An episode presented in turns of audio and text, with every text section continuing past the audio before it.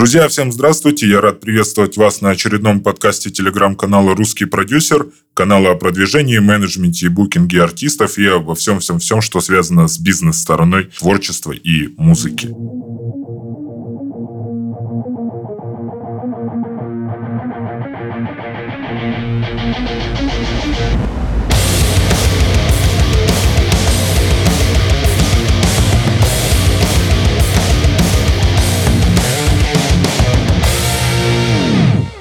Это очередной подкаст э, из цикла «Будни продюсера», и сегодня у нас крайне интересный гость. Это Зоя Скобельцина, музыкальный менеджер, промоутер, организатор фестивалей и спикер.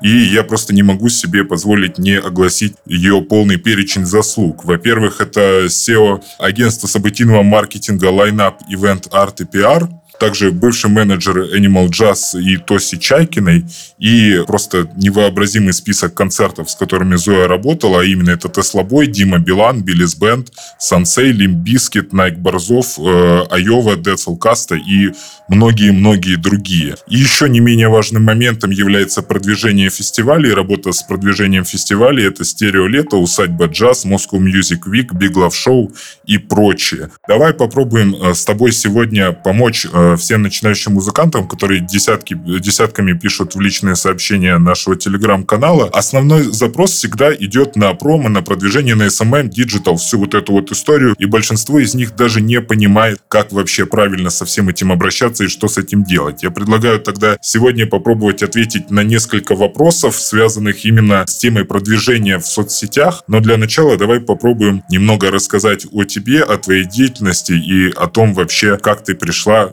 докатилась до такой жизни, работая с артистами? Ну, на самом деле, работа с артистами такой, э, ну, скажу откровенно, тяжелый труд, пока артист э, не выходит на какую-то э, на какие-то уже адекватные деньги с точки зрения там продажи музыки и продажи концертов, ну, зачастую история, куда еще нужно вкладывать деньги. Поэтому такая профессия трудоемкая, требует, а, очень много знаний, требует контактов, да, и, б, требует денег, если вы хотите работать с молодым артистом. Ну и, соответственно, ваша задача, часть ваша как артиста и ваша, если вы менеджер, э, собственно, эти инвестиции найти. Вот. А можем мы сейчас поговорить э, вообще о подходе, который мне кажется адекватным э, именно в коммуникации менеджер-артист.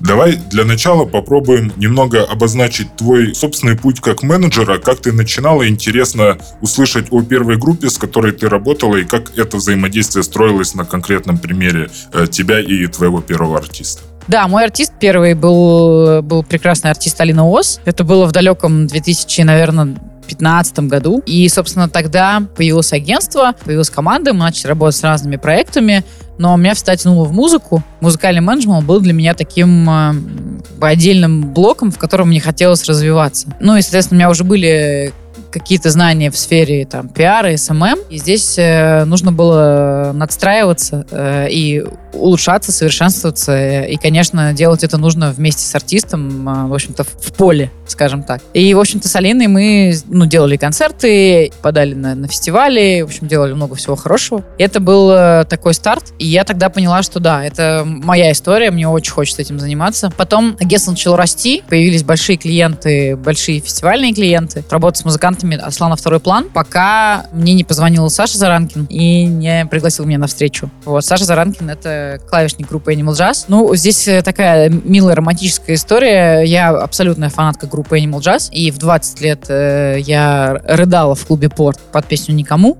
Те, кто в курсе творчества группы, понимают, о чем я. И вот спустя 10 лет э, мне, собственно, ребята позвонили и, конечно, это был такой для меня приятный звонок, скажем так. Мы встретились, э, обсудили посчитали, поняли, чем, э, ну, что, что мы можем делать как агентство, что я могу делать как директор, и начали делать. Ну, собственно, мы начали с, э, с маркетинга, мы начали с социальных сетей, мы причесали Facebook, причесали ВКонтакте, э, много всего обновили, убрали все, что не нужно. Ну, я начала продавать артиста, мы сделали тур, угу. вместе с Сашей в районе 30 городов. В целом это был такой менеджмент 360 градусов. Я и агентство, мы решали много вопросов. Интересный момент здесь был в том, что промоутеры местные в городах они, собственно, продавали концерты, продавали билеты, а мы из Питера, из офиса в Питере саппортили это все в онлайне. То есть у нас была такая база. Мы всякими э, таргетом. На тот момент э, мы, конечно, были намного сильнее, чем большинство региональных промоутеров. Мы помогали продавать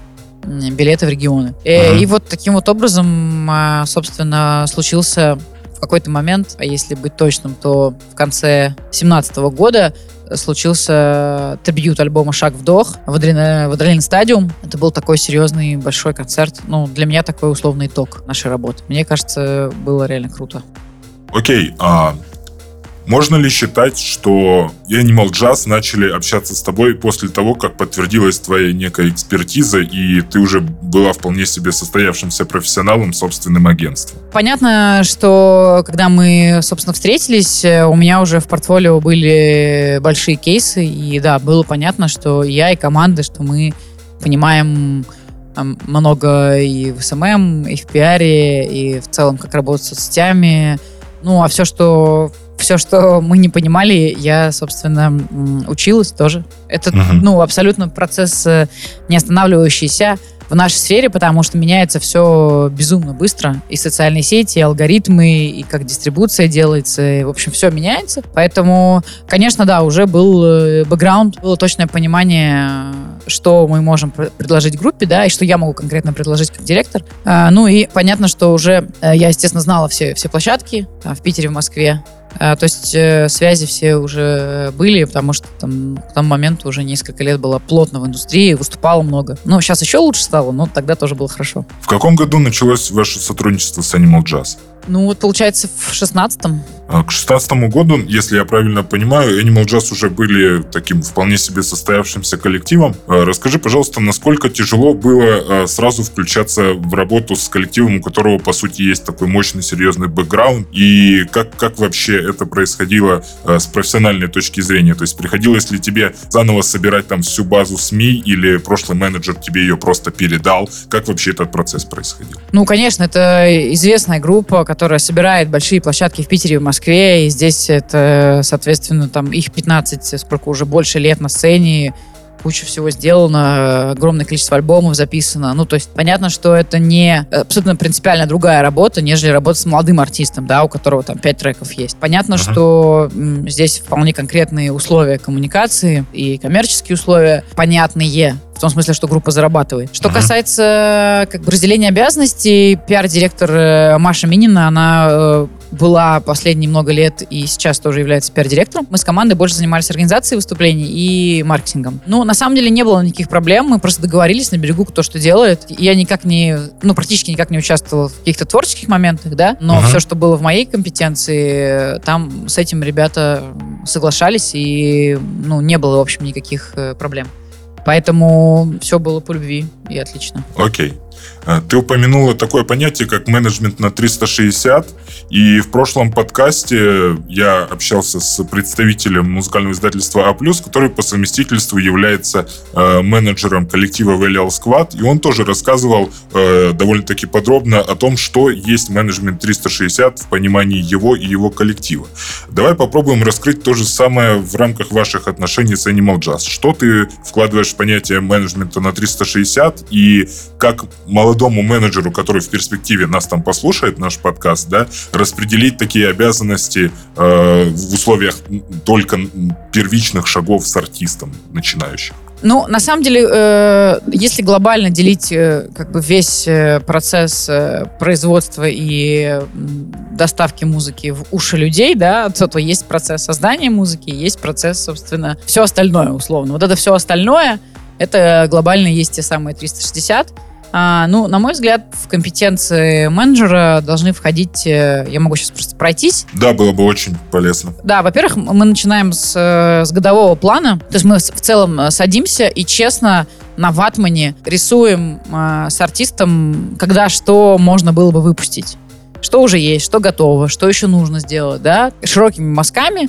прописываем план годовой, как раз сейчас конец года, идеальное время для того, чтобы это сделать. А, релизы, клипы, концерты, в общем, любой инфоповод, который может быть э, реализован. А, собственно, план инфоповодов — это отчасти э, тоже можно вписать в годовой план, потому что инфоповод в данном случае это условно повод поговорить с э, аудиторией через клип, э, через там, участие в благотворительности, через концерт, через релиз EP или альбома, через какие-то коллаборации с другими артистами. Ну, в общем, много есть возможностей. Uh-huh. Следующее важное — это смета. Смета проекта, когда вы, собственно, при, примерно пытаетесь понять, сколько денег вам, возможно, потребуется. Мы, вот, когда работали с Тосей, э, мы немножко по-другому делали. Мы тратили, тратили, тратили и ну, что-то зарабатывали. И э, там по итогу двух месяцев стало понятно, мне стало понятно, как финансово вообще все устроено именно в формате в этом проекте, да. Какая расходная часть, э, какой оборот ежемесячный, как его увеличивать. Ну, то есть такие вот штуки. Это что касается сметы проекта.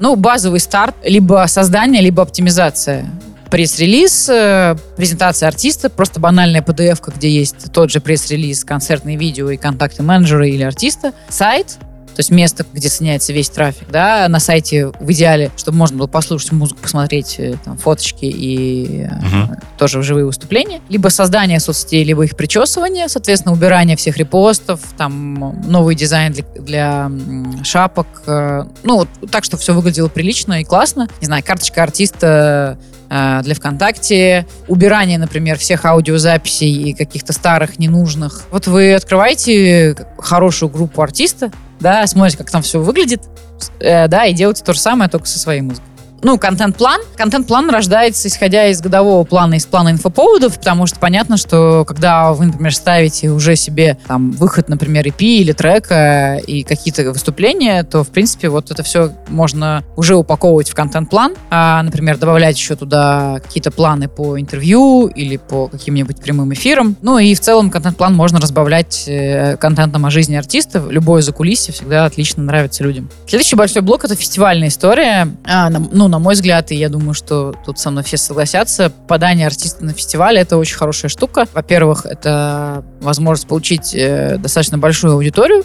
попробовать себя, почувствовать себя на сцене перед большим залом, естественно, показать, на что ты способен, получить новую аудиторию и опыт, и получить еще э, пиар и продвижение от э, конкретной площадки, от конкретного фестиваля. Фестивали, на самом деле, ну, попадание на фестивали, э, там, вот когда мы работали с Тоси, я начала заниматься этим весной, и, в общем-то, летом Тоси, Тоси выступила в итоге на хороших площадках, которые дали реальный нам фидбэк. Это и Руфест и Стереолето. Почти получилась Дикая Мята, фестиваль «Завтра», Старый Новый Рок в Екатеринбурге. То есть мы попробовали как бы, и, и, и с точки зрения гео тоже поработать, чтобы артист помелькал. И фестиваль в Сочи. Ну и, собственно, огромный блок — это маркетинг. Вообще, в целом, а, сюда входит все продвижение контента. И, условно, если вы уже придумали какой-то трек, что вы с ним будете делать, какой по нему план. Собственно, когда мы идем, например, мы релизили альбом с э, платформой OneRPM, да, и они меня попросили маркетинговый план. Э, маркетинговый план э, по альбому, я его написала. Что будет происходить с альбомом с точки зрения социального, социальных э, сетей, с точки зрения каналов, пабликов, с точки зрения прессы. Написала прогнозируемые охваты, прогнозируемые там бюджеты, которые будем тратить. И дальше с этим планом ребята уже пошли к площадкам. Такой вот здесь есть моментик. Ну и в целом какие-то деньги, которые вы планируете закладывать на те или иные инфоповоды, да, Потому что, конечно, если вы записали музыку и сейчас, например, делают, э, если вы подписаны, если вы как-то внутри, вы наверняка видите, например, там, таргет э, в Инстаграме Universal. Новые артисты, которых они подписывают, я сейчас регулярно вижу таргетированную рекламу, красивые историки, вот, они иногда ведут там в Яндекс, иногда там в другие, на другие площадки, в зависимости, видимо, от того, как, как бы что нужно прокачивать. Но я оттуда реально много новой музыки узнаю, и, соответственно, ну, кру- крутой новой музыки. Соответственно, то есть это надо тоже все придумать, продумать, и э, когда есть понимание какой-то цели, э, даже uh-huh. по деньгам, да, которые планируется вклад... планируешь вкладывать там ты один или с менеджером, э, начинается такой более осознанный поиск, я скажу так да, потому что поиск инвестиций — это тоже отдельный огромный блок работы. Мне кажется, что это такая должна быть часть совместная работа с менеджером и артиста,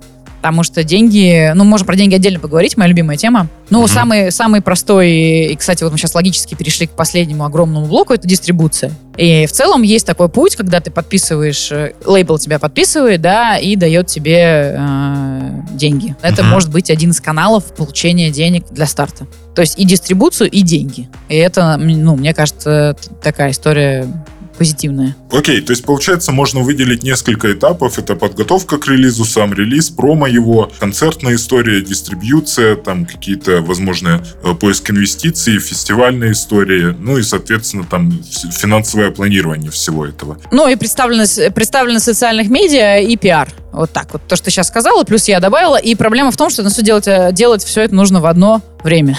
То есть э, всегда, постоянно. Грубо, грубо говоря, это и есть менеджмент на 360. Да, да, да. То есть те задачи, которые ты непосредственно выполняла для Animal Jazz. Ну, практически да, практически да. Ну, то есть там, э, возможно, по дистрибуции там у ребят уже были давно настроены какие-то истории, они там что-то делали сами. А с Тоси мы уже больше экспериментировали, и я больше сейчас изучаю текущий рынок, именно там вот, собственно, как он сейчас устроен, и как сейчас лучше это делать.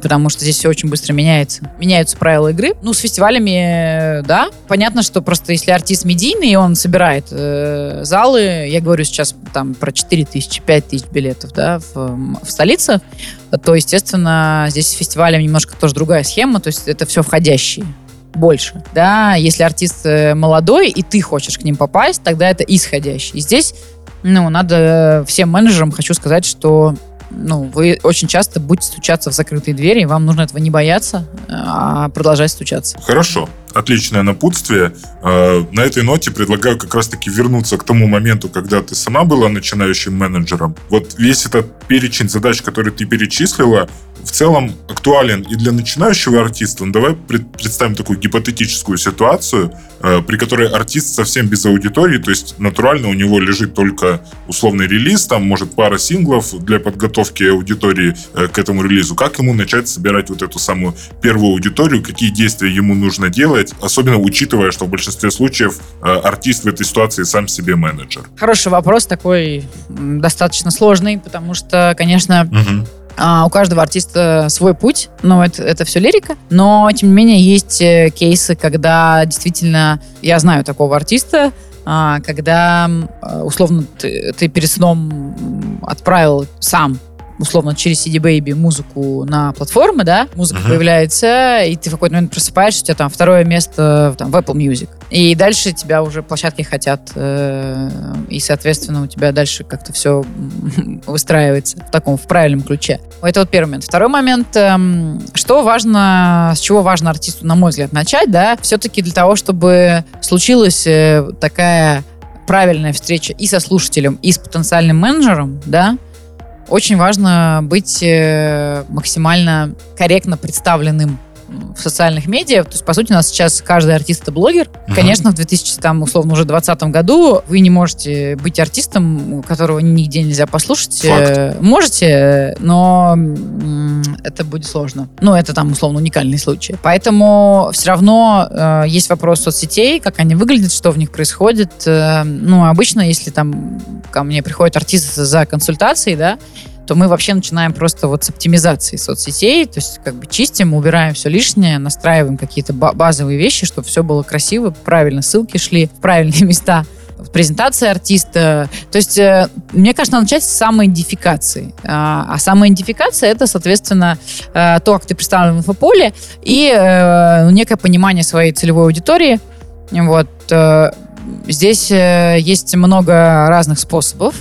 Э, Ну, конечно, все артисты, многие артисты говорят о том, что я уникален, да, как бы у меня там своя музыка, свое видение и так далее. Но, тем не менее, все равно люди слушают, ну, это никому, ни для кого не секрет, э, слушают эм, условно м, там, люди, которые слушают рок, например, да, они в целом готовы потенциально воспринимать новую музыку в этом же стиле. И, и условно вам нужно найти эту аудиторию отчасти по музыкальным предпочтениям. А, вот, поэтому история с релевантными артистами точно работает. И, ну, вот базовая простая история, когда мы э, смотрим, э, пытаемся понять аудиторию артиста, например, если мы работаем с артистами, которых не знаем, да, какой-нибудь там сложный металл. А, Есть, э, там, не знаю, Яндекс Музыка, похожие артисты, там, и Google тоже предлагает похожих артистов. То есть э, здесь можно посмотреть, э, и, ну, если вам, у вас есть понимание в целом, в каком стиле вы играете, да, и куда вам хочется двигаться, а обычно у всех артистов есть какой-то условный, да, такой кумир, вот именно в этой стилистике. Вот эта аудитория, э, вам отчасти нужно ее внимание. Как ее более подробно, там, более серьезно найти? А, например, есть э, парсер Paper Ninja, и там есть вкладочка аналитика.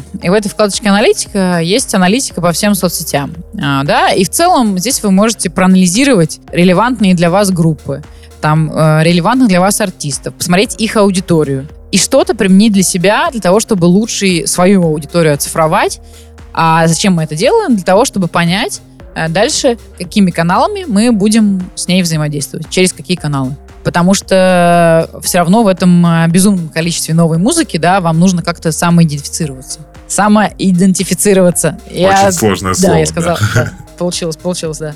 Отлично. Насколько актуальна таргетированная реклама для артиста, который не имеет аудитории на данном этапе? А, очень актуально. И вот я была летом на ВК-фесте, на большой панели, тоже там были лейблы, представители. Они все говорили о том, что да, мы используем таргетированную рекламу для молодых артистов, показываем релевантной аудитории, новую музыку, получаем фидбэк, получаем прослушивание, получаем лайки, подписчиков и так далее, так далее. Ну вот хороший пример, я говорила как раз сейчас, да, как делает Universal.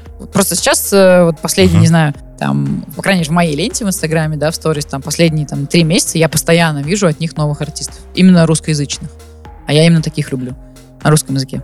Окей, согласен с тем, что это, скорее всего, всегда персонализированная история, но, тем не менее, можешь ли ты выделить какие-то основные правила к тому, как правильно артисту составить креатив, чтобы конечному пользователю не тошнило от присутствия всего этого в ленте? Как вообще правильно э, именно составить рекламное объявление для того, чтобы слушатель, слушателя зацепило, и он перешел и послушал трек? Спасибо за хороший вопрос. Э, я искренне считаю, что э, здесь э, нужно мозги и руки двух людей. Собственно, человек, который эту музыку сделал и понимает целевую аудиторию, да, понимает, то есть кто, кто эту музыку потенциально должен послушать.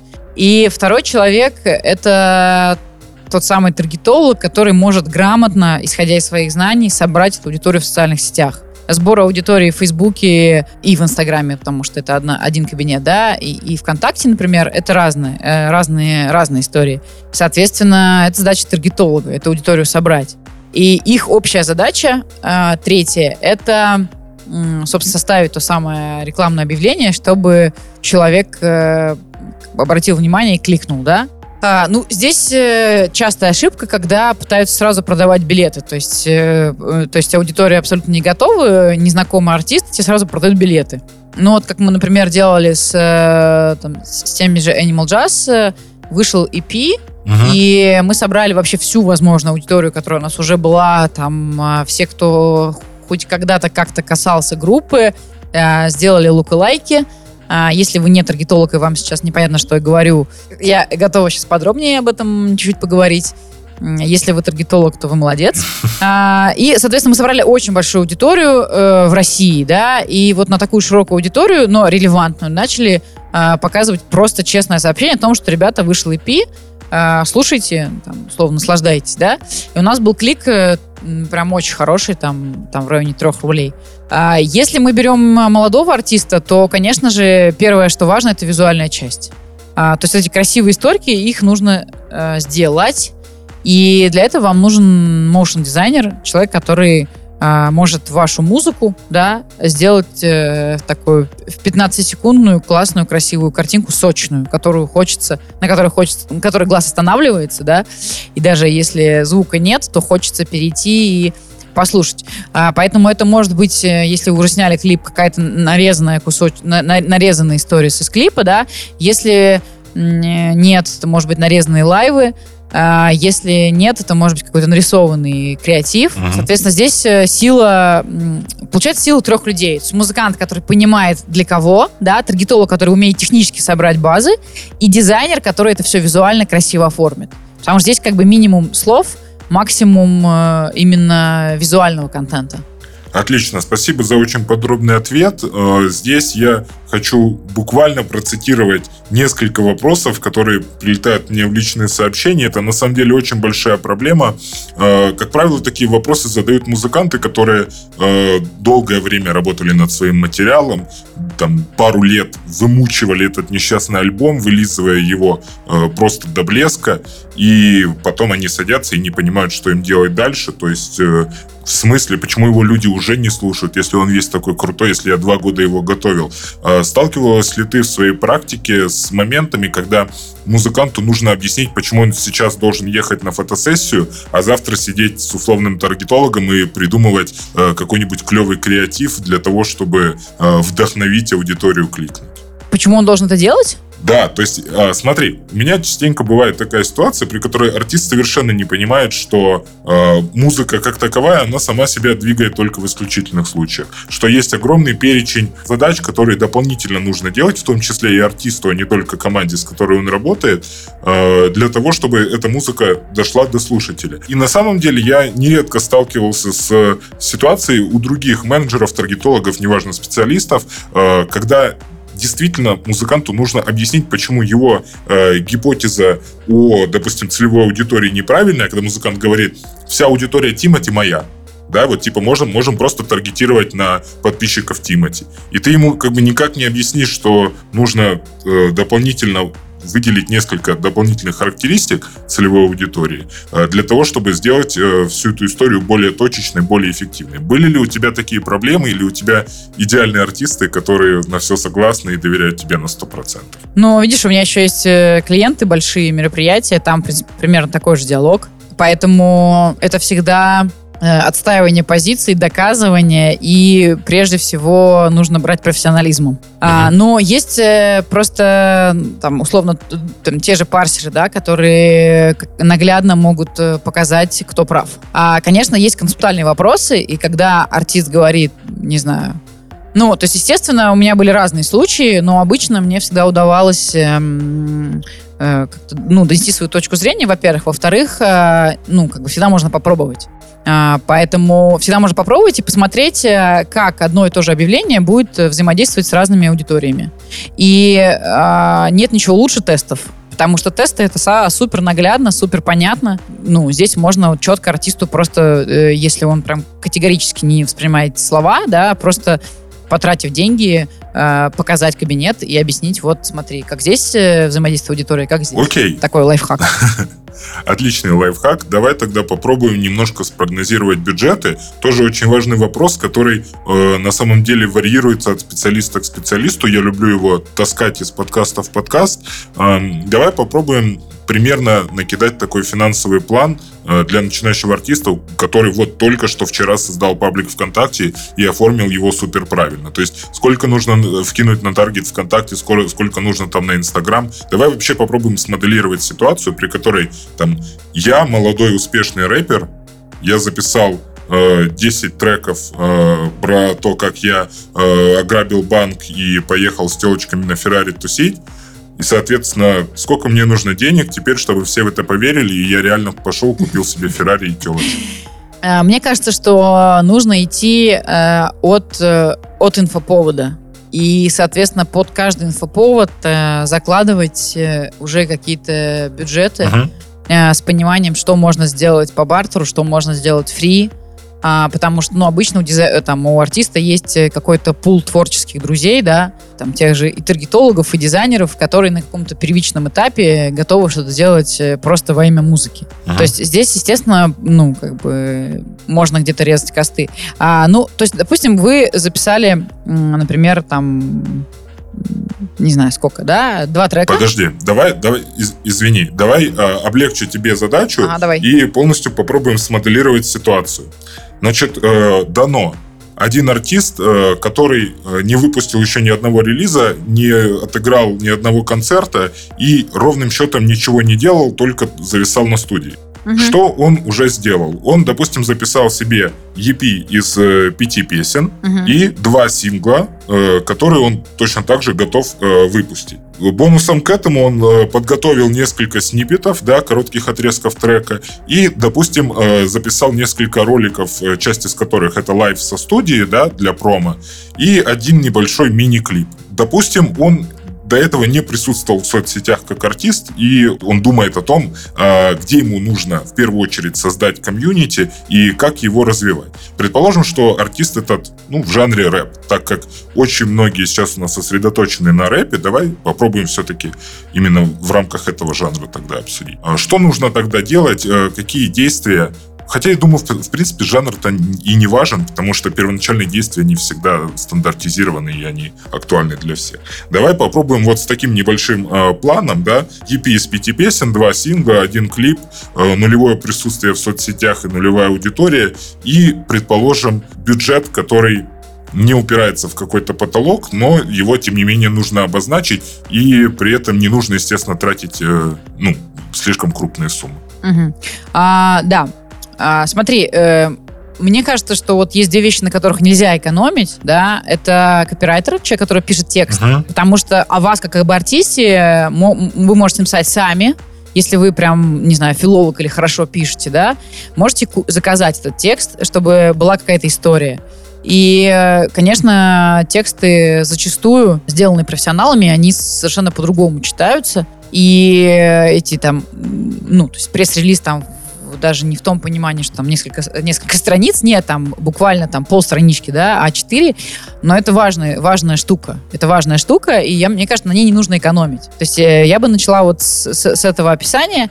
А, и второй момент, на котором нельзя экономить, это дизайн. Дизай, дизайнерская штука, а, собственно, это оформление, э, ну, банально, да, там карточки музыканта, а, банальное оформление, то, как выглядит ваш Инстаграм, банальное оформление шапок в соцсетях. В принципе, присутствие в соцсетях бесплатно, да, Единственное, что вот ну, ну, ну нужны грамотные тексты и э, грамотный дизайн или визуаль, визуальный ряд. Здесь, э, соответственно, ну, как бы творчество бесконечно. И для того, чтобы придумать, первое, что можно и нужно сделать, это накапливать зрительский опыт. То есть, э, ну, банально, вот у вас есть какие-то артисты, которые вам импонируют, да? Посмотрите, как они представлены в соцсетях, в разных. Посмотрите, что они делают, какой контент они публикуют, э, какой контент там максимально релевантен и, и, и так далее, и так далее. То есть, в принципе, у вас какое-то появится вообще представление о том, как, как, э, как это может выглядеть. Дальше вопрос, э, конечно, там, сами вы это делаете, где-то что-то заказываете, в каком объеме вы готовы, насколько вы готовы быть блогером, и тратить на это там, достаточно большое количество времени. Вот, кстати, хороший пример. У Тоси, когда мы начали с ней работать, у нее в основном она вела свой Инстаграм личный. А остальные соцсети так, ну, э, там не было регулярности, скажем так, да, публикаций. И вот мы, когда начали работать, мы, собственно, э, брали часть контента у нее из ее инстаграма, часть контента сами генерировали, часть контента у нас приходила там в рамках всех инфоповодов работы, да.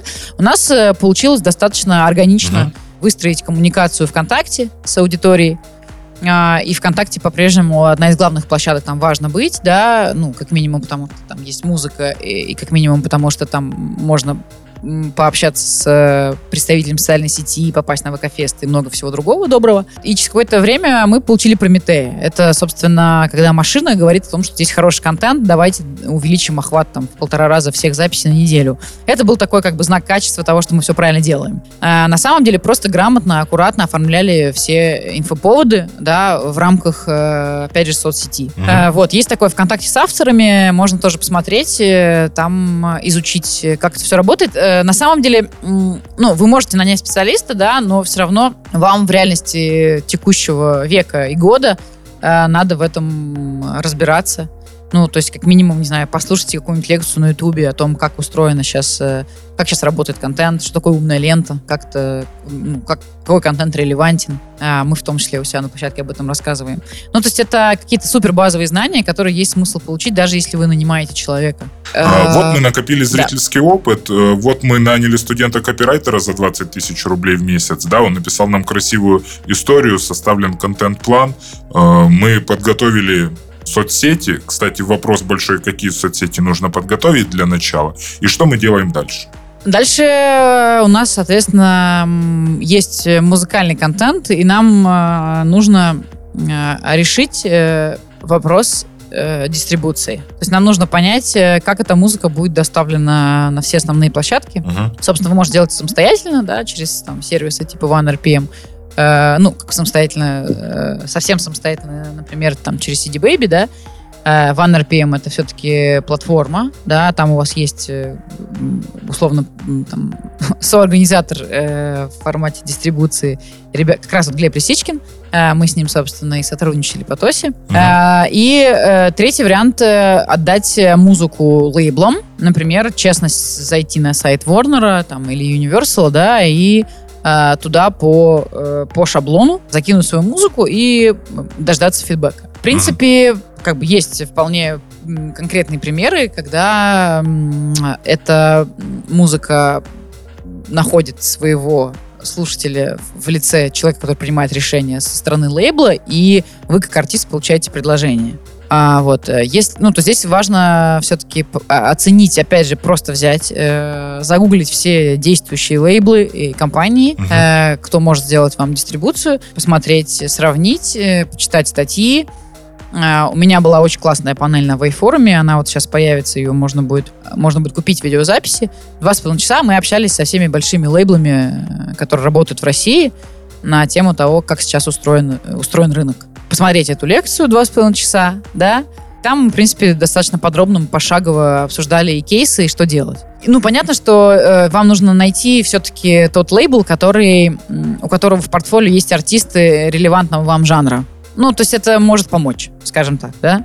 Потому что, ну, если вы рэпер, то, в общем-то, у нас есть достаточно много рэперов, которые делают и менеджмент, и дистрибуцию. Мгм. То есть это такой вот важный момент, и понятно, что если трек как бы уже э, выпущен, то он, э, ну, условно, не свеж, и, и его уже отдавать э, э, лейблам нельзя. Мгм. А, но для старта для старта вы, в принципе, можете э, как делают некоторые, делали на- наши там и делают э, некоторые рэперы, да, когда это просто музыка по- появляется ВКонтакте и потом дальше бешеный успех. Такое Да, и это вполне себе нередкий кейс э, за последние несколько лет.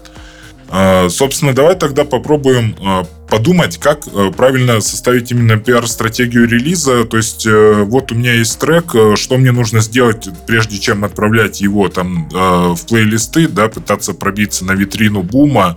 Ка- каких вообще примерно показателей нужно достигать для того, чтобы считать, что промо-релиза получилось успешным? Как вы считаете в своем агентстве э, некие метрики, показатели? Э, хороший вопрос, даже немножко меня в тупик поставил. Эм, я так на него отвечу.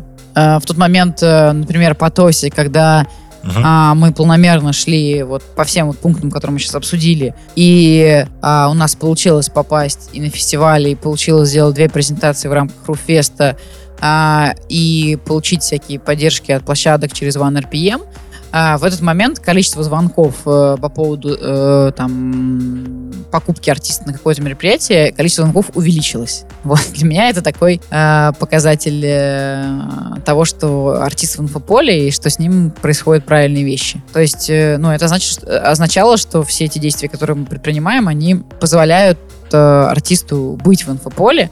Когда артист в инфополе, то, соответственно, вот это вот важный, ну, важная задача, мне кажется, любого, любого, любого продвижения. А быть в инфополе, мелькать, появляться, разные инфоповоды, музыка, участие в мероприятиях, благотворительность, фиты, разогрев. Это все, все, все в вашу Мгм. копилку туда, в публичность. И, соответственно, ну, там тот же таргет, рост соцсетей, а, это все туда же. Ну, здесь, м, я не знаю даже, как корректно ответить на этот вопрос. Э, Мы смотрим все в комплексе. Вот. Нет какой-то прям идеальной цифры или там полного провала. Ну, то есть, просто, ну, тоже есть условно Например, мы готовим альбом, ну вот нужно выпустить релиз, э, EP, да, там, или одну песню, сингл, потому что вот она как бы, ну там, ее время условно пришло, все хотят это сделать, и это такая, ну, отчасти проходная история, но все готовятся глобально потом, например, к альбому, да, тогда как бы вопрос цели и э, вопрос, каких результатов мы хотим добиться. Э, не могу прям циф- в цифрах оцифрова- оцифровать, э, какой результат хороший, какой результат плохой. А, я э, больше оцифровывала в деньгах с точки зрения каких-то продаж именно артиста. Если речь идет Ну, о... естественно, про, естественно прослушиваний. Вот, да, это очень важный нюанс. Я хотел его уточнить, что если речь идет о релизе, а не о концертах, то о каких продажах идет речь? О продажах физических носителей или о количестве стриминга, э, прослушиваний или о чем?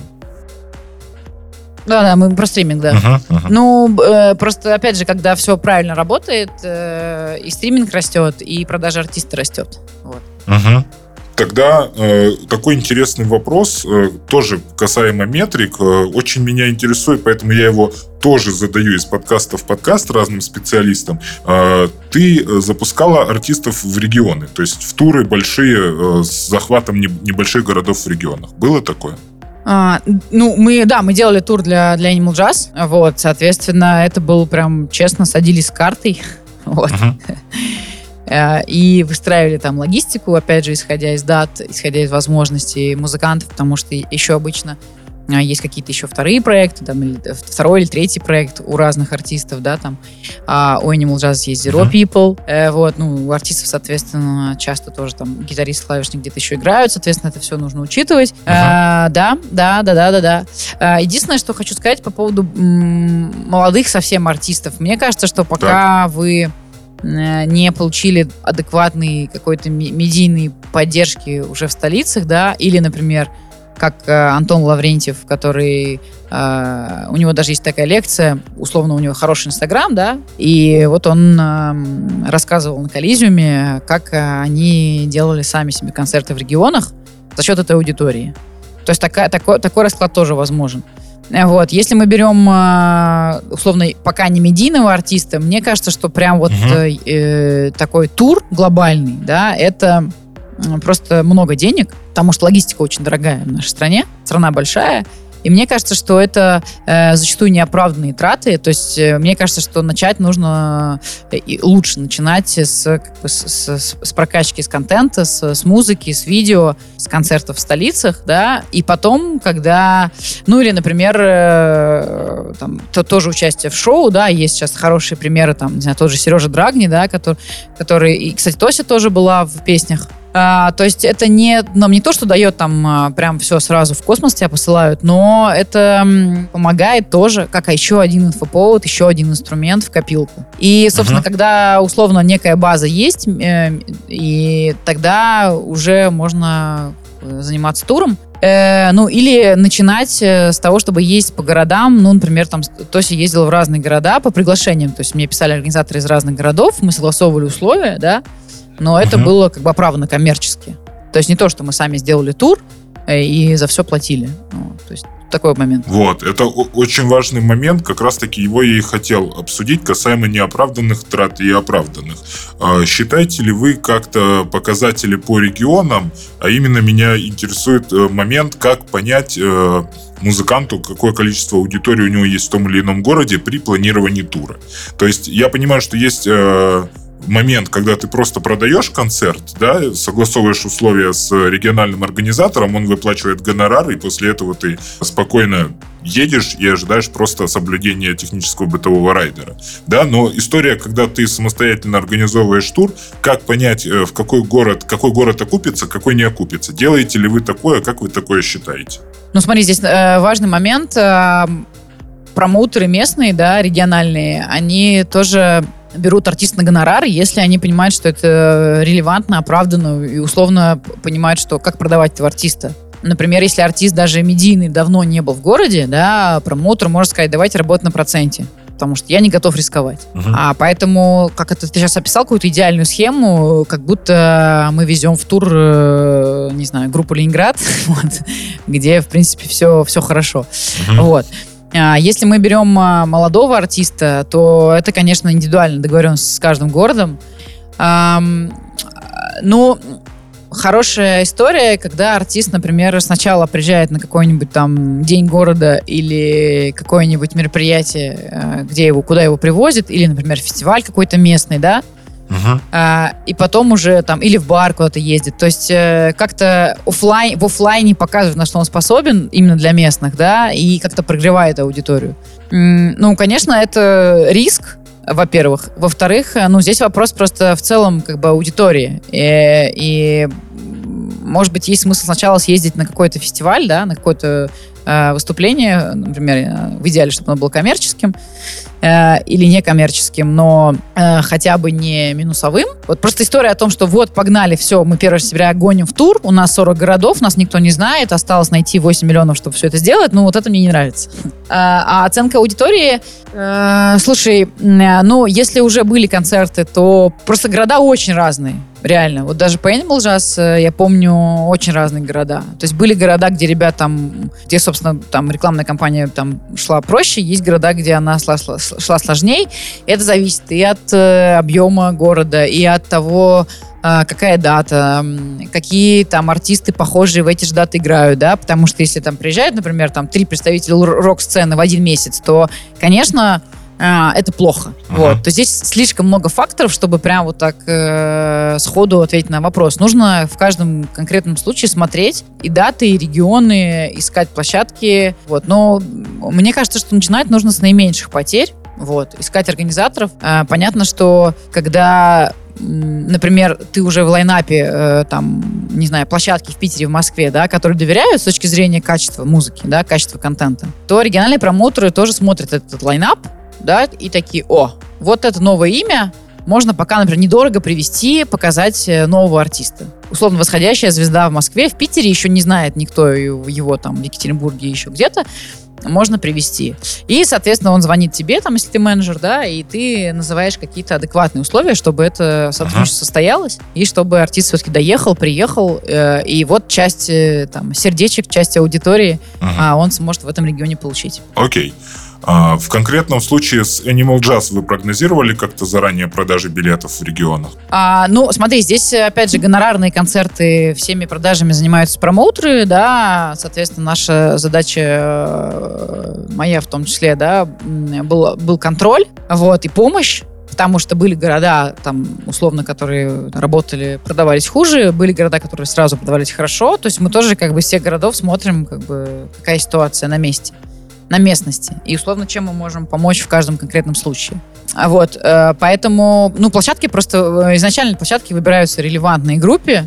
В принципе, просто, э, если в Питере у нас там три клуба, да, ну так, условно, в каком-нибудь региональном городе их тоже примерно два, вот. и, ну, и какие-то бары. поэтому в целом там как бы вариантов не так много. А поэтому, ну, при релевантной площадке мы понимаем, что, что, что, что у нас sold out, что у нас э, по смете адекватно с точки зрения все, все, всех договоренностей, чтобы всем было хорошо. Вот. Ну, бывают э, разные ситуации. Например, как бы концерты не продаются, отменяются. Такое тоже бывает. Или все понимают, что да, ну, не продается, ну, что-то придумывается. Либо рекламная кампания э, э, там, идет на усиление, или как-то закрывается вопрос э, по людям э, там, с помощью партнеров, чтобы это все красиво выглядело, да, потому что для молодого артиста э, тоже важный момент. Потому что, ну, здесь часто приходится создавать эффект то есть речь идет о списках на вход, когда какая-то часть людей проходит бесплатно. Но это не только списки просто. Списки это еще и э, правильные люди. То есть э, представители индустрии в каждом городе. Угу. Это тоже задача менеджера их найти и пригласить. Потому что это люди, которые принимают решения угу. в регионах, э, чтобы э, там тот или иной артист попал на местное какое-то мероприятие, день города, фестиваль и так далее, и так далее. Окей, хорошо.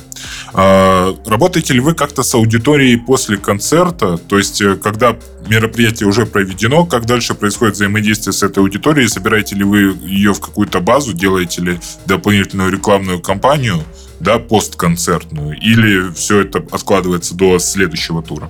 Смотри, здесь есть два момента. А, первый момент – это если у вас есть э, контакты тех людей, которые покупали билеты, да, угу мы сейчас говорим про там, билетные платформы билетных операторов, э, э, которые отдают эти контакты. И, естественно, это ваша фан-база, это важный ваш э, инструмент. И, естественно, этих людей нужно загружать в рекламные кабинеты, да, чтобы они чтобы они идентифицировались как пользователи. И таким образом можно им показывать таргетированную рекламу, то есть это вот первый такой э, супер необходимый инструмент. Э, мы сейчас говорим и про таргет, и про email рассылки, и про смс рассылки, э, про работу в мессенджерах. В общем-то, ну, контакты это важная штука. Вторая важная штука — это пиксели ВКонтакте, пиксели Facebook, Яндекс Метрика, Google Аналитика. То, что нужно поставить на сайт э, вот прям в самом начале для того, чтобы собирать аудиторию. Даже если человек э, пришел на сайт с таргета, например, да, послушал вас через BandLink просто в виджете на сайте, э, но не купил билет, э, не пришел на концерт, да, но все, он уже пикселем собран, и дальше вы можете ему показывать другие инфоповоды. То есть показывать новую музыку, там, вышедший клип. И вот это вот э, ощущение присутствия э, для целевой аудитории артиста, когда каждый инфоповод грамотно отрабатывается, и в какой-то момент, например, по ТОСе, в том числе, естественно, это мы все делали, э, ко мне подходили люди там на московской презентации и говорили, слушайте, а как вы так сделали, что вот у меня везде, просто везде ваш артист? А, на самом деле это значит, что просто один раз человек зашел на сайт, а, просто услышал, э, не знаю, у друга в такси в айфоне, а, зашазамил, сошел на сайт. Забыл, но потом начинает постоянно, регулярно видеть э, контент про этого музыканта. Угу. В этом нет магии. Вот. И здесь э, что важно? Э, для... Понятно, что когда ты слушаешь группу Animal Jazz, да, э, появление нового альбома — это, в принципе, та новость, которая так иначе все равно попадет в твое инфополе. Через наше радио, через соцсети, там, те друзья скажут, да, ну, как минимум увидишь наружку, что альбом, что концерт, значит, альбом, uh-huh. скорее всего, был, или там какой-то EP. Если молодой артист, то, ну, как бы, понятно, что здесь нужно э, определенное количество касаний через разные инструменты, чтобы у артиста, чтобы человека заставить, условно заставить, да, в хорошем смысле слова, послушать эту музыку. Вот э, здесь пример расскажу про Мусю Тотибадзе. Прекрасный артист, и я первый раз э, о ней услышала, когда я увидела афишу Лайвфеста, куда, собственно, и она, и Тося поехали выступать. А, я помню, я послушала, а, как-то у меня, ну, не знаю, то ли настроение, то ли как-то, ну, в общем, никак мне, мне, мне никак, мне не зашло. И потом, uh-huh. уже а, на фестивале завтра, а, работая, тоже бегая в мыле, а, я попадаю на выступление, потому что мне нужно было ребят вести там а, на интервью. И я э, просто в шоке. Я, то есть я вообще не могла оторваться. Я потом познакомилась э, с ребятами. И э, с тех пор, собственно, ну, этот артист постоянно в моем плеере. И я в полном восторге. Ну, условно, вот два касания, два фестиваля, да? Естественно, вот сейчас был концерт, естественно, я видела таргет. Вчера был концерт. Отлично. Очень интересный пример, большое спасибо. Тогда э, очень интересный вопрос касаемо фестивалей. Раз уж ты начала говорить о всей этой фестивальной истории с Тосей Чайкиной, э, расскажи, пожалуйста, о том, как правильно артисту начинает работать с фестивалями и как вообще э, понять, с какого момента можно э, отправлять питчи или как вообще это работает. Вот расскажи с самого начала, как с этим вообще справляться маленький секрет, а, на самом деле не секрет, а вполне конкретный план действий, когда вы э, там и артист, или вы с, с менеджером, да, садитесь и честно прописываете все мероприятия, там, фестивальные, крупные, куда вы могли бы потенциально попасть или хотите попасть. А сюда можно писать и э, русскоязычные, и иностранные, вот прям то, что mm-hmm. вам по душе, э, то, что релевантно для вас. И дальше по этому списку, на самом деле, честно, находятся контакты, вот, и отправляется музыка. У всех фестивалей свои требования да, вот, э, как бы понятно, что если менеджер, например, uh-huh. или артист знаком лично с представителем фестиваля, то коммуникация чуть легче. Но по сути, глобально, а, вопрос а, все-таки стоит в том, чтобы а, нужный человек послушал вашу музыку. Это вот первый путь. Это первый путь, и Маша Семушкина у нас как раз э, недавно был, мы ездили своим форумом в Сочи на усадьбу джаз, у нас там была панелька, и Маша сказала такую вещь о том, что часть музыкантов э, отправляют э, на усадьбу свои треки, и, собственно, из года в год отправляют все свои треки, каждый инфоповод отправляют там на почту организаторам. в какой-то момент организатор просто уже настолько в курсе жизни музыканта, да, что в, там, условно, в какой-то момент он просто сдается и говорит, окей, хорошо, там, вот ты, ты, ты как полномерно шел к своей цели, а, давай мы тебя пригласим на малую сцену. То есть такие кейсы тоже есть. То есть когда тебя прям уже знают, потому что ты регулярно появляешься в инфополе. у организатора. И здесь э, важно корректно общаться, естественно, не наедать, не писать за два дня до фестиваля, а, не писать э, там «возьмите меня быстро», да, то есть аккуратно, спокойно а, присылайте материалы и говорите о том, что хотели бы выступить. Поэтому, э, ну, это всегда такая рутинная часть работы. Ага. И опять же, двери здесь закрыты, поэтому нужно уметь быть упорным и нормально относиться к а, там, ну, условно, к тому, что вас не взяли или не хотят брать, или хотят взять только в следующем году, и такие истории. А второй способ — это э, всевозможные конкурсы. Фестивали проводят постоянно конкурсы, в том числе там и социальные сети ВКонтакте, Одноклассники проводят конкурсы, потому что, ну, потому что это инструмент продвижения. Да, и все фестивали, с которыми мы работали, мы регулярно тоже проводим там социальными сетями конкурсы. Это реальные настоящие конкурсы. Жюри реально слушают музыку, лучшие остаются, за них голосуют люди, э, все получают охваты. Ну, то есть это просто, на самом деле, коллаборация социальной сети и э, фестиваля. А молодые артисты в данном случае являются таким э, важным, ну, это контентная, контентная часть. Поэтому без них никуда.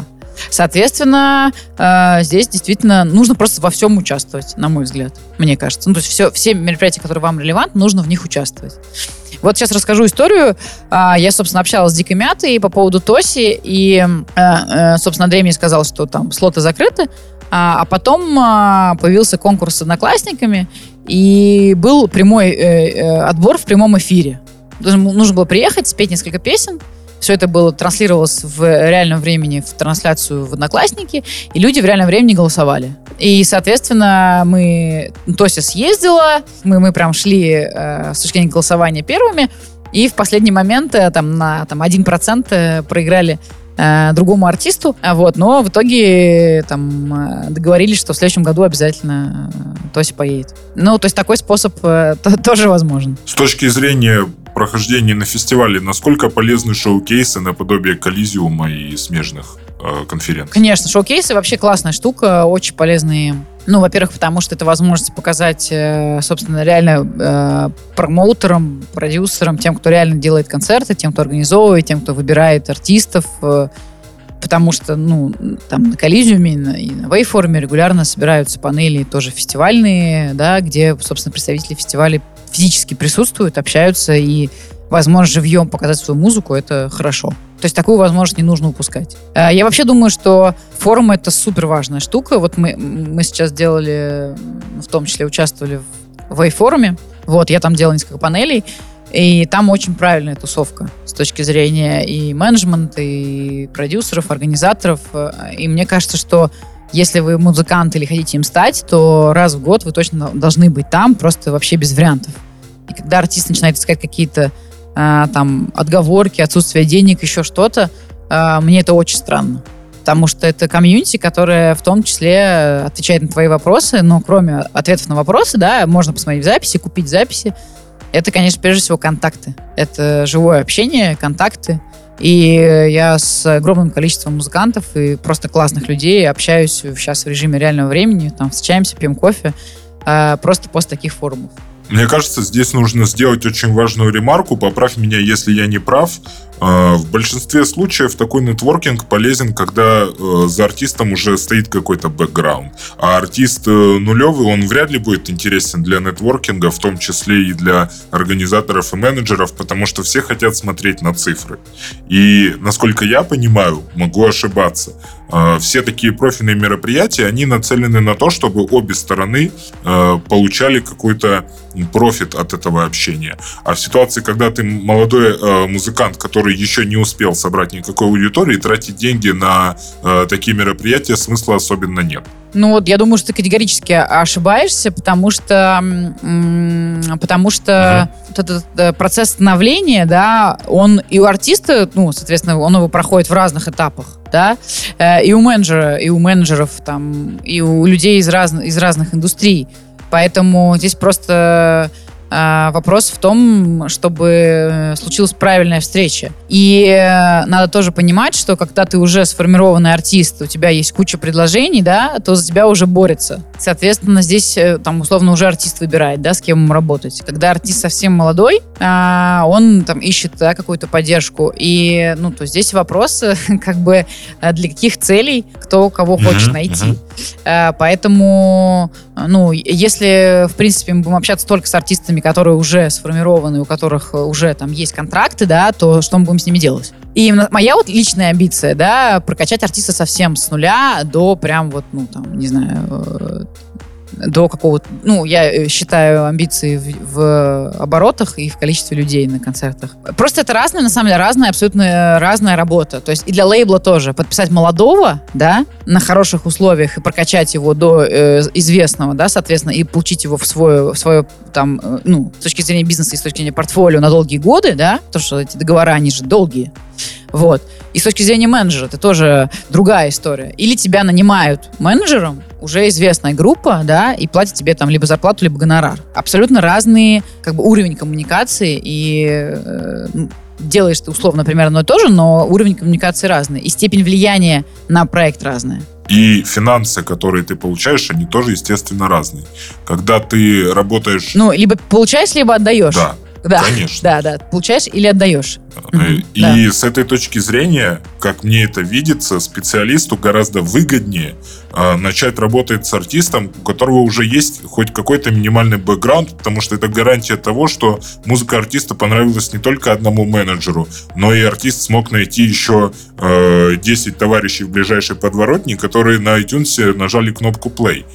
Э, и здесь, э, мне кажется, это очень тонкий нюанс, который имеет определяющее значение в вопросе посещения таких конференций. Ведь зачастую музыкант, который нулевый, он еще и э, не очень хорошо способен поддерживать диалог в силу отсутствия профессиональных навыков и понимания, как этот диалог правильно со специалистом вести. Мне кажется, что все-таки до какого-то этапа посещение таких конференций должно э, стоять в бэклоге там на ближайшие пару лет вперед, до момента, пока артист э, не поймет, как в этой индустрии вообще работать. Иначе такой нетворкинг вряд ли будет ему полезен. Ну, смотри, здесь кроме нетворкинга есть еще момент, э, когда ты слушаешь, э, слушаешь специалистов, впитываешь и вообще понимаешь, как устроена индустрия. А, невозможно в ней развиваться, если ты не понимаешь каких-то базовых вещей а все очень быстро меняется, и игроки ключевые меняются, и там, ну, не знаю, условия игры меняются.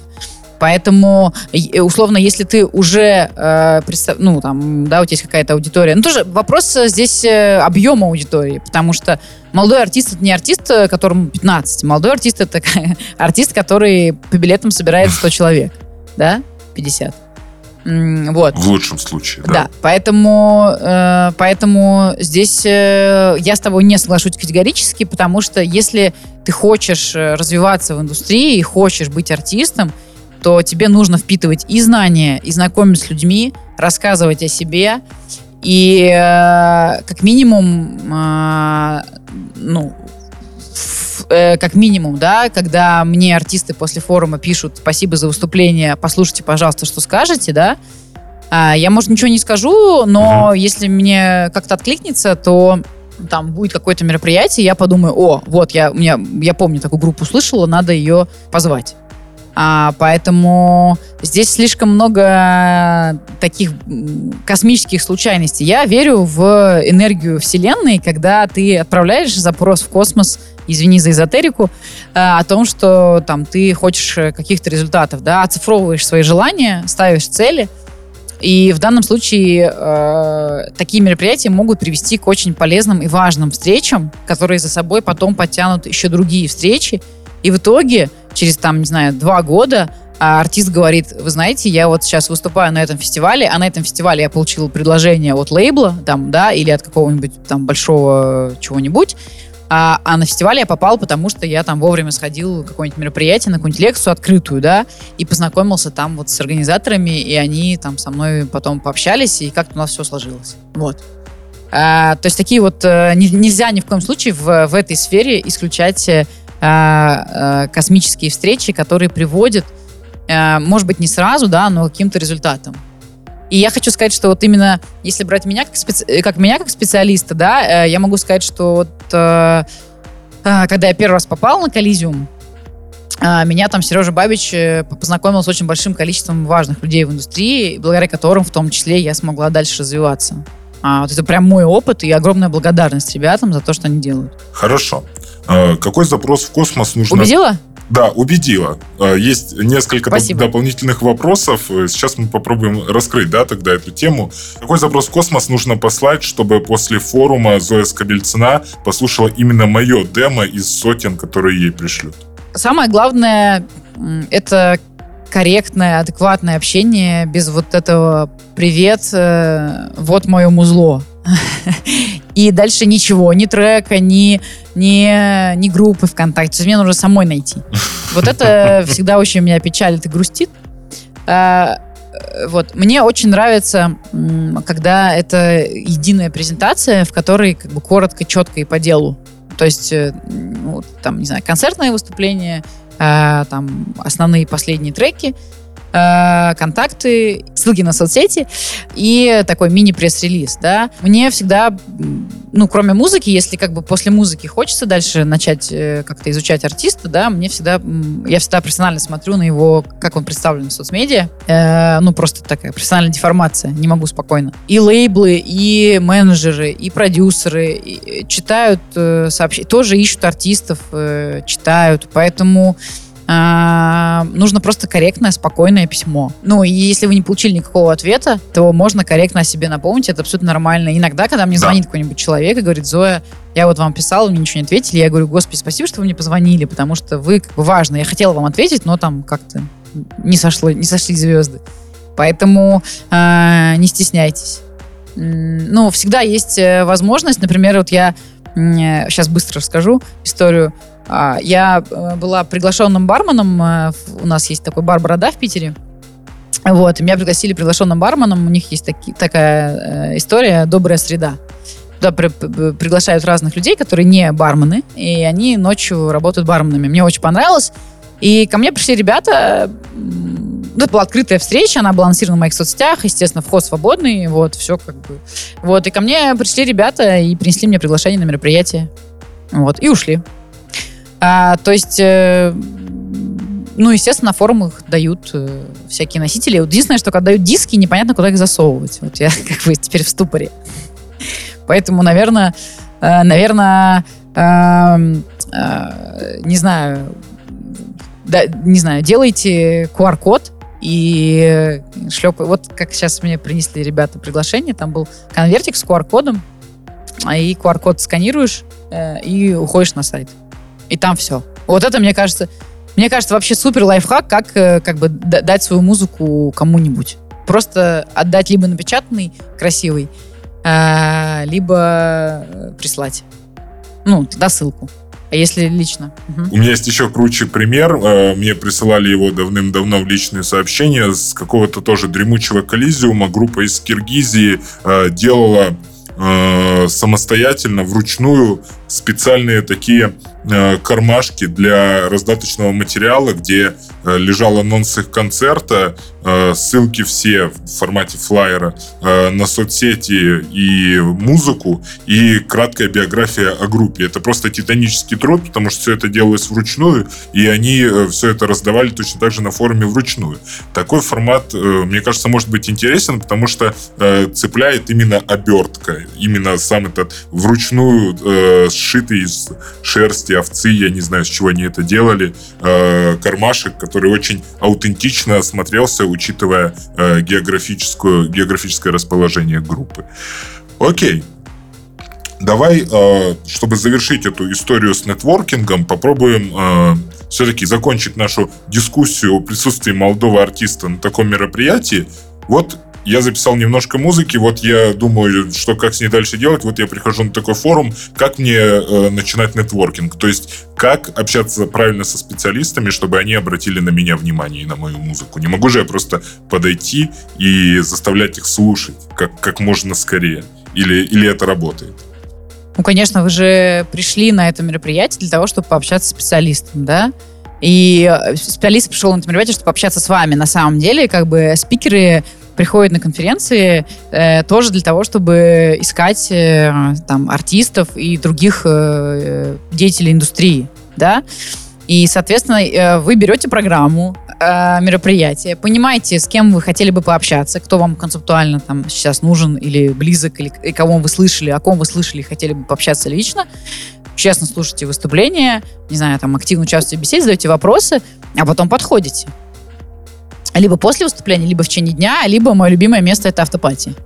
Автопати — это неформальная штука, да, где, где, где можно подойти за бокальчиком вина, поболтать, э, не знаю, с, легко вообще с, с любым, ну, собственно, тем, кто туда поехал после конференции. Особенно региональные конференции этим хороши, потому что, ну, соответственно, они идут два дня, и всем, кто на них приехал из Питера, из Москвы, они не уезжают, на второй день остаются, и как бы у них есть вечер в городе, они идут на автопати. Они там всегда есть, да. Маленький лайфхак. Супер. А, в Ростове все обязательно пойдем или в Краснодаре. А, я, кстати, не знаю по географии, докуда доезжают вообще конференции. Докуда ты доезжала с выступлением? Вот самая дальняя точка от Москвы. Владивосток. Мне кажется, самая дальняя точка — это Владивосток. Это когда ты 9 часов летишь в самолете, но потом приземляешься не на Бали, а в России. Такая вот шутка. Все в той же России.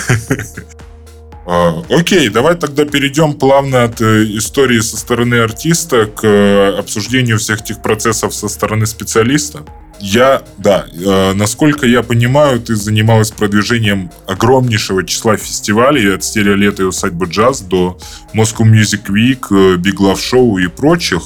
Э, вот недавно я как раз-таки записывал вебинар совместно, правда, с Moscow Music School. Для меня было э, шоком, что это разные организации. Ну, давай вот э, на примере условного Moscow Music Week, да, который, если я не ошибаюсь, довольно-таки недавно прошел, э, разберем, как вообще работает э, промо таких фестивалей и какова твоя роль в продвижении таких фестивалей? Ну, э, я думаю, что э, я скажу вообще про, э, в принципе, фестивальный маркетинг, да, это, ну, такое направление, э, основное направление деятельности нашего агентства. Э, это большие мероприятия, там, условно, от 10 до 50 тысяч человек, и э, здесь включаются все инструменты возможные продвижения. А глобально я делю их на три категории. Это весь SMM, все, что делается в социальных сетях, да, а, там, включая таргет, контент, там, партнеров, все-все-все. А, весь большой блок по пиару, все, что делают пиар-агентства или пиар-специалисты. Э, и контекстная реклама — это весь трафик, который, ну, контекстная медийная реклама, которую можно закупать э, Яндекс, Google, YouTube, э, поисковый трафик, баннеры на сайтах, вот это все. А специфика здесь в том, что рекламная кампания большого события делается 6-7 месяцев. Вот мы сейчас по нескольким фестивалям выходим в анонс, до Нового года. И рекламная кампания будет длиться всю, собственно, зи- ну, кусочек зимы, весну и лето. Э, ну, соответственно, это просто интересно стратегически, потому что это э, большая, сложная компания, где куча всяких нюансов, и все каналы работают вместе, если все хорошо настроено. А если все грамотно, получается, это синергия та самая, которую все так хотят и жаждет. Э, соответственно, как результат, ну, достаточно, условно, выполненный KPI по продажам билетов на большое мероприятие в предпродаже и на месте. Вот так вкратце э, выпалила э, такие основные тезисы по поводу э, специфики именно больших ивентов. То есть это, во-первых, долгосрочные, э, стратегические, сложные кампании, и, естественно, это ну, относительно большие бюджеты ежемесячные на все каналы. И самое интересное здесь, конечно, все это распределить правильно, грамотно, вовремя держать руку на пульсе, чтобы можно было какие-то вещи менять. И по контентной части мероприятия, и в самой компании, следить за продажами, отслеживать все инфоповоды, их планировать. То есть это такое... А, здесь очень много планирования, очень много стратегии в этих компаниях. Какое количество специалистов работает над такими компаниями и какой их профиль основной?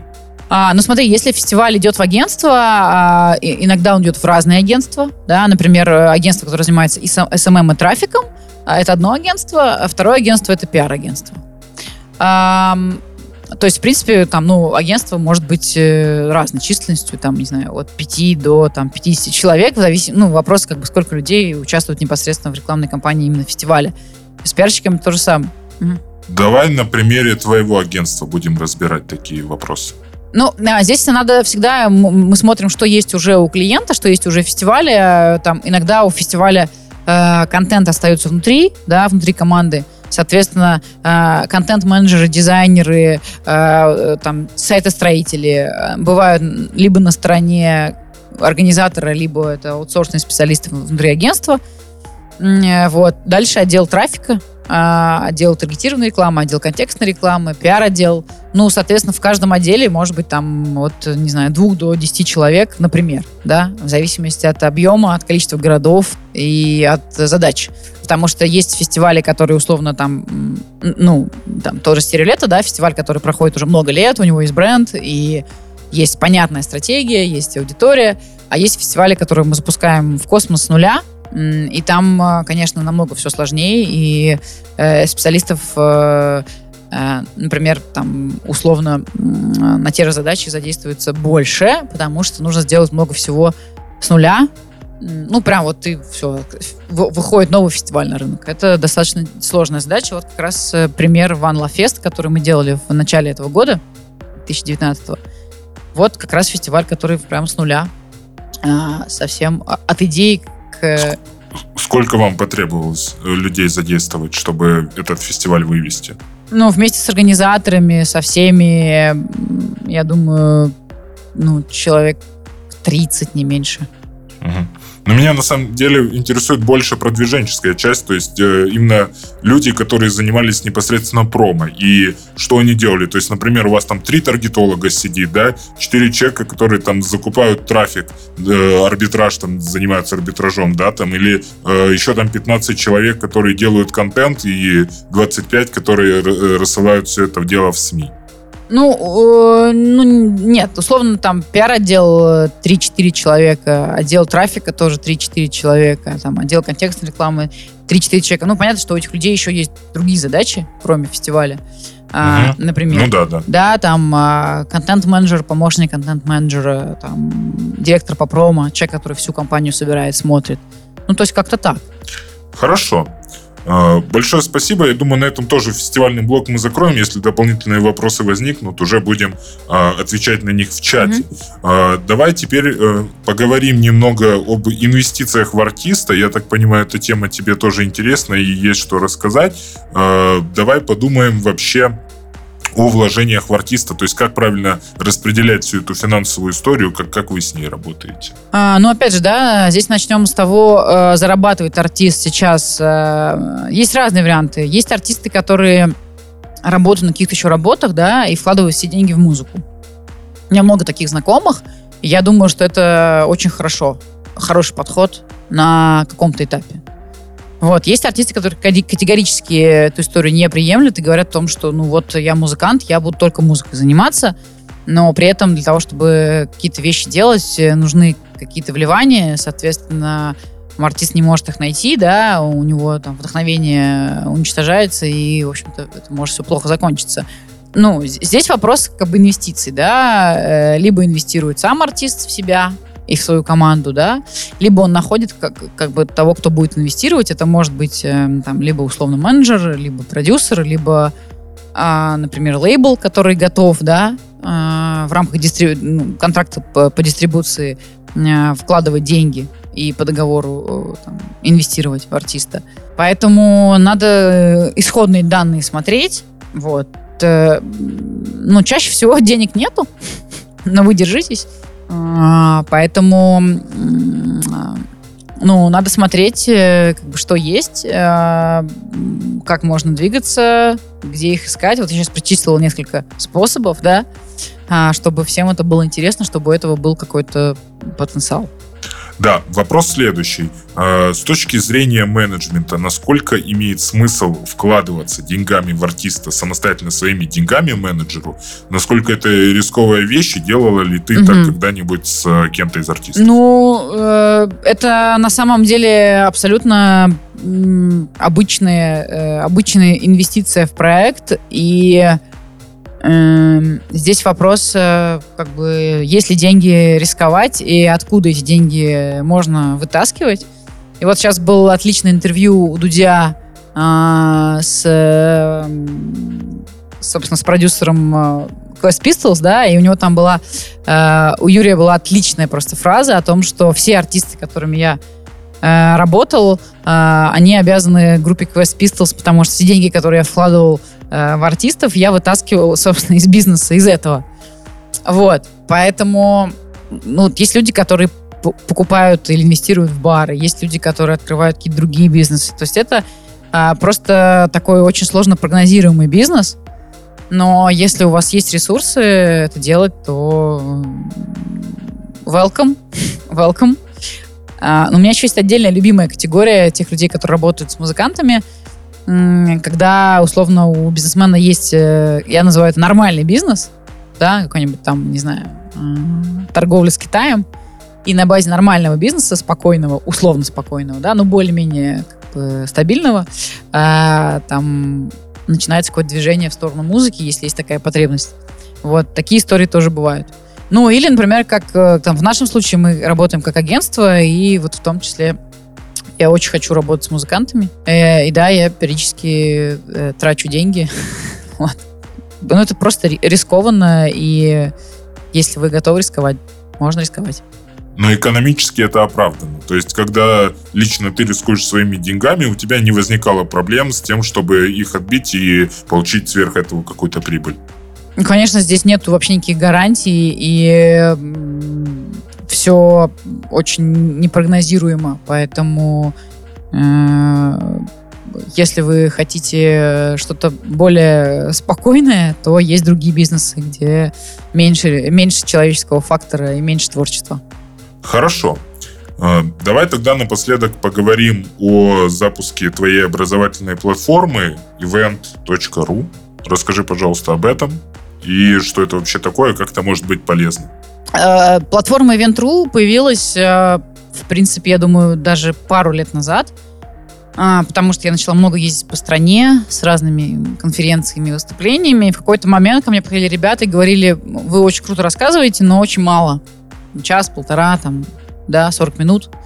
А можно просто где-то вас в записи посмотреть, посмотреть, но широко, расширенно.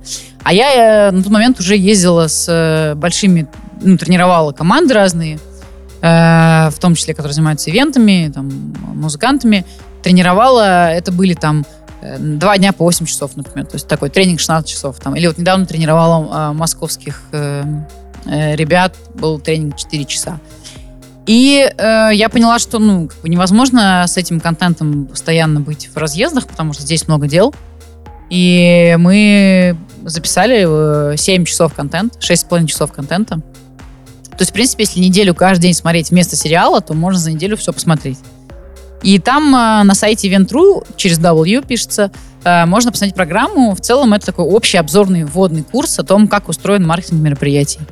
И этот курс, на мой взгляд, очень полезен, в том числе артистам, потому что э, артисту, ну, у него есть концерты, то есть у него он неотделим от мероприятий, и для артиста важно понимать, не быть самому таргетологом, да, но понимать, как это устроено и что можно и нужно делать.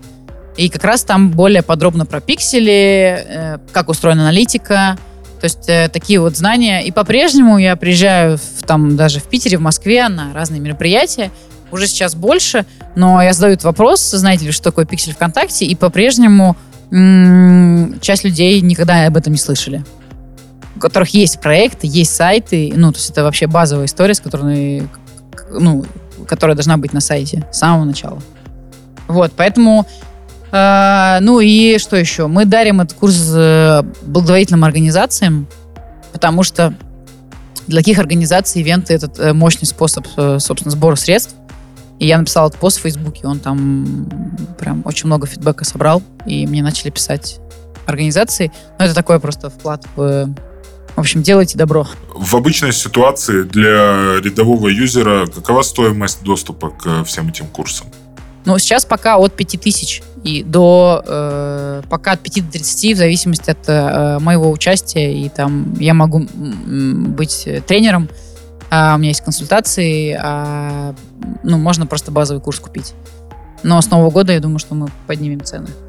Насколько этот курс будет актуален через месяц, два, полгода, год? Особенно учитывая, что ты упоминала неоднократно, что индустрия меняется слишком стремительно, и для того, чтобы быть в трендах, постоянно нужно обновлять информацию. Или этот курс точно так же будет обновляться? Ну, во-первых, он будет обновляться, да. Во-вторых, э, все-таки мы записывали его в конце 2018 года, ну, по сути, весной. Есть он еще не успел, не успел еще устареть. А, вот. Э, ну и какие-то базовые вещи по поводу аналитики, по поводу того, как устроена э, работа с партнерами, как, э, ну, в общем, базовые вещи, они не меняются, а этот курс, повторю, он в том числе такой вводный, чтобы вообще всю картину целиком оценить. Какие-то вещи, нюансы там по работе с блогерами, э, там потому как э, лента по-другому себя ведет. Э, если там что-то кардинально поменяется, мы просто чуть-чуть заменим и поменяем блоки. Но пока этого не требуется. Давай тогда за финалем. Напоследок, э, пожалуйста, дай несколько советов начинающим менеджерам, как им правильно э, обучаться этому тонкому искусству взаимодействия с артистом и что именно ты использовала для того, чтобы начать работать с артистами.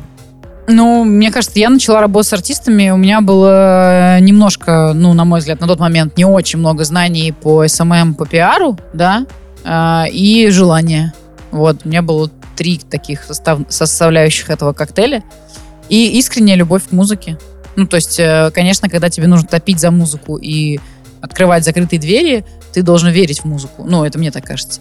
А, то есть, э, если вы прям хотите заниматься конкретным музыкантом, там, молодым, э, будьте готовы, что вам нужно будет э, объяснять э, тем людям, которые не хотят вас слышать, что это круто, это, это должно быть в эфире, должно быть на фестивале, должно быть в этом клубе. То есть это такая психологически непростая работа. А что касается артистов, мне кажется, что ну, с опытом приходят какие-то вещи. А, вот. Ну, посмотрите это интервью Дудя с, с Юрием. А, правда, отличное. Там вся боль вообще работы с музыкантами, мне кажется, он рассказал всю боль. А, вот. А, подписывайте документы. Документы помогают э, все-таки как-то регламентировать отношения. Вот. Э, ну и просто просто важно, чтобы и у вас, и у артиста а, было понимание, что вы, вот вы хотите двигаться в определенном векторе, да, и этот вектор вам а, обоим близок. И вы как-то в одну сторону смотрите. Естественно, все меняется, появляются какие-то новые предложения, а, много всего. Вот. Но все-таки мне кажется, что вот такой прям близкий союз менеджеры и артисты, когда это два человека, которые идут рука об руку, а, то ну, это действительно сложно такого человека найти. Ну, это как прям найти, у меня есть это, цитата из интервью, это как найти жену. это очень сложно. Сейчас э, с высоты своего опыта понимаешь ли ты, э, какие недочеты ты делала на начальных этапах и развиваешься ли ты как-то сейчас в плане, смотришь ли какие-то курсы, э, может быть, читаешь какие-то э, профильные книги или статьи, как, как вообще это происходит у тебя сейчас? А, конечно, развиваюсь, естественно, слежу за всеми, кто мне нравится, и вижу, что они делают. Э, то есть важно вот этот зрительский опыт, он никуда не девается. То есть а, ты сначала посмотрел и продолжаешь следить, да? Это первый момент. Второй момент, конференции, форумы. Ну, так я спикер, то я все равно на них всегда присутствую. То есть я общаюсь с людьми, а, узнаю, как дела. У меня, естественно, много знакомых из индустрии. А, вот мы сейчас будем делать мероприятие в Питере 22 числа. Ивент батл. Просто дискуссия крутых людей, которые делают индустрию. Я буду им задавать каверзные вопросы про то, как прошел год и какие планы на следующий. Там будут маркетологи, там будут пиарщики, там будут э, менеджеры артистов. Э, такой, ну, прям весь бомонд соберем. Вот. Э, те люди, которые работают с большими проектами, с большими артистами и у которых большой опыт. А, вот, ну, например, такое мероприятие, да, оно бесплатное для всех желающих, можно прийти, просто мы хотим делать его там ежемесячным, а, чтобы тоже следить за трендами, общаться с разными людьми. А, ну, нам повезло, мы живем в абсолютно открытом инфополе, да, и там и твой подкаст, и еще много других твоих друзей, конкурентов, э, э форумы, э, паблики, э, в общем-то, все, кто э, как-то в индустрии что-то делает, YouTube-каналы, да. Ну, на самом деле, если вы действительно хотите там, держать руку на пульсе и развиваться, то поищите подборки, послушайте. Э, здесь просто, мне кажется, что один из путей это следить за персоналиями, да, за теми людьми, которые вам кажутся э, крутыми в рынке, кто что-то делает, и смотреть за тем, что они делают, где они выступают, э, где, кому они дают интервью. И таким образом собирать тоже зрительский опыт и там подписываться на эти каналы, естественно, их слушать и слушать другие подкасты. Я в машине постоянно слушаю разные подкасты. Мне очень нравится. Но это возможность, не отвлекаясь от процессов, быстро, пока стоишь в пробке на Невском проспекте, узнать а, кучу нового. Например, э, ну, все-таки приведу пример. Э, подкаст э, Афиша Дейли, да. Там вот был, кстати, очень классный выпуск с лейблом «Жара».